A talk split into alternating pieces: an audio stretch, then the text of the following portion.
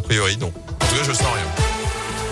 Et à la une, le réseau téléphonique revient enfin à 100% aujourd'hui dans le sud de la Loire. Il y a une semaine jour pour jour, des milliers de Ligériens se levaient privés de réseau sur leur téléphone, notamment dans la plaine du Forêt ou encore aux alentours de saint La raison, vous le savez, puisqu'on vous en a parlé sur Radio Scoop, un incendie volontaire a touché une partie, une antenne relais à Saint-Éan dans la nuit de mardi à mercredi dernier.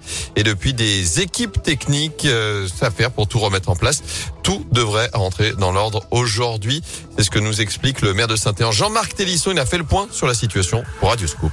C'est quand même pas anodin comme acte de malveillance, hein. c'est même un mot assez faible, on va dire. Ce qui m'a été dit euh, dès le départ, c'est qu'il y avait 55 000 abonnés qui étaient impactés. Ce qui est quand même euh, colossal. Hein. Après, c'est assez bizarre parce que certaines personnes sont très impactées au niveau téléphone, d'autres pas. Euh, moi, je voudrais souligner simplement quand même l'investissement en personnel, en moyens techniques et autres qui ont été mis en place pour pouvoir réparer ces dégradations qui étaient quand même particulièrement importantes. Hein. C'est à 850 mètres d'altitude. Je suis allé les voir ce week-end, je peux vous dire qu'il faisait pas chaud.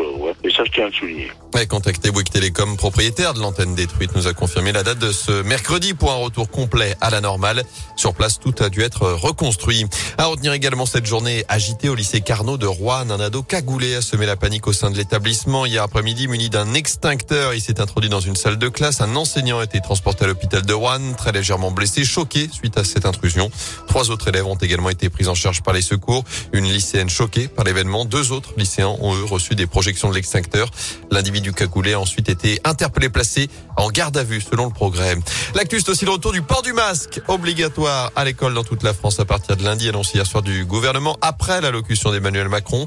Ça concerne notamment la Loire. Il était déjà obligatoire dans 61 départements depuis la rentrée, notamment la Haute-Loire. Le chef de l'État qui s'est donc exprimé hier, à partir du 15 décembre, les plus de 65 ans devront avoir une dose de rappel pour garder leur passe sanitaire.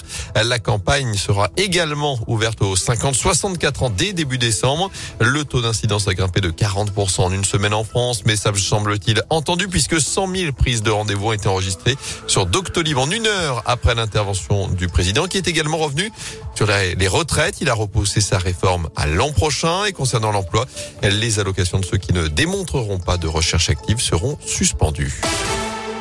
En foot, la mise au point des actionnaires de la SS en plein processus de vente du club. Ils ont transmis un nouveau communiqué. Hier soir, ils précisent d'abord que le cabinet d'audit KPMG a jusqu'au 23 novembre pour rendre ses conclusions sur la qualité des offres reçues.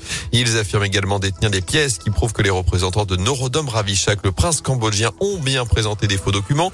Ils les présenteront en temps voulu. Enfin, ils rassurent également sur que leurs fonds propres ne se sont pas évaporés, contrairement à ce qu'on peut lire dans la presse, et qu'ils permettront de terminer sereinement la saison. Autrement dit, Bernard Caillezou et Roland Romeillet pourraient se permettre de temporiser sur la vente du club si les offres présentées ne leur conviennent pas.